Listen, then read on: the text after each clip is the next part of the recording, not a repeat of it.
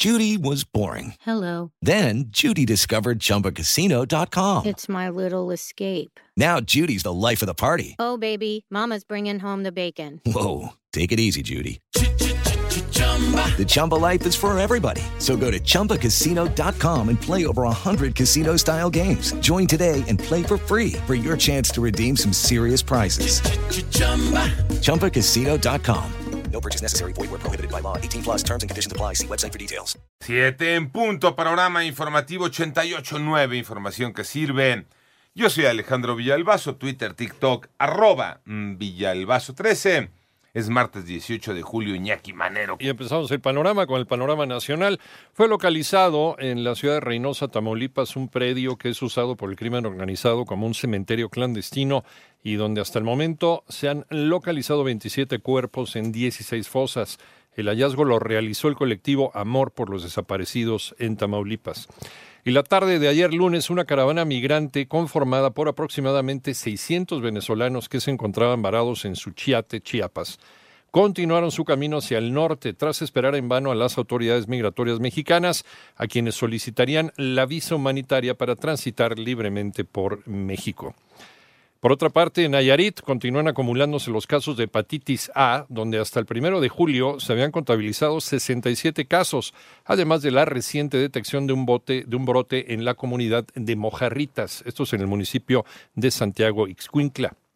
Asistentes de la calenda magisterial en la Guelaguetza, organizada por la sección 22 de la Coordinadora Nacional de Trabajadores de la Educación, protagonizaron un enfrentamiento en el que estuvo involucrado el diputado federal de Morena, Irán Santiago Manuel, a quien señalaron por ingresar en presunto estado de ebriedad, aunque las causas del conflicto no han sido reveladas.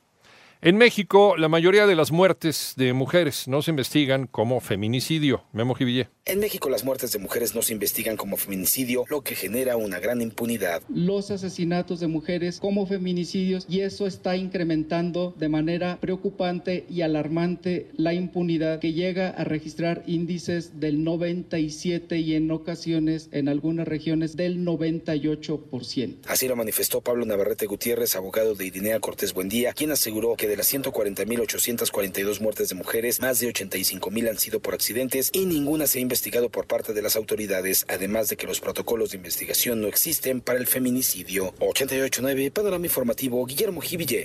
La canciller Alicia Bárcena pidió al sector privado europeo aporte para cerrar brechas en autosuficiencia en América Latina. Toño Aranda. La secretaria de Relaciones Exteriores de México, Alicia Bárcena, participó en la sesión de clausura de la reunión de la CELAC con la Unión Europea que se realizó en Bruselas, Bélgica. La canciller destacó que la región de América Latina y el Caribe no puede seguir siendo solo un punto de extracción de recursos naturales, sino que la cooperación internacional y la inversión extranjera europea deben traer también oportunidades para cerrar las brechas de desigualdad en la región y que todos tengan acceso a derechos sociales para lograr una vida con bienestar. No es viable ni es aceptable que seamos solo una cantera de recursos naturales, condenada al extractivismo y a la provisión de alimentos baratos y mano de obra de baja calificación, y que solo unos pocos puedan tener acceso a derechos sociales. Para 88.9 Noticias, Antonio Aranda. En el panorama internacional, el presidente de los Estados Unidos, Joe Biden, pidió a México intensificar los esfuerzos de conservación de la vaquita marina y la totoaba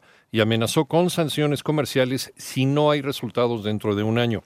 Rusia rechazó extender el acuerdo sobre la exportación de granos ucranianos tras el ataque con drones navales en el puente que une Crimea con el territorio ruso.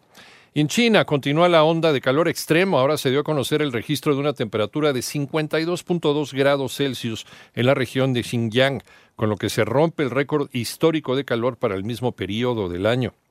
Una red de 110 colombianos fueron detenidos en El Salvador por más de 3.000 denuncias por estafas a través de aparentes préstamos de dinero en la modalidad llamada gota a gota. Esto lo reveló el Gabinete de Seguridad salvadoreño. Panorama informativo.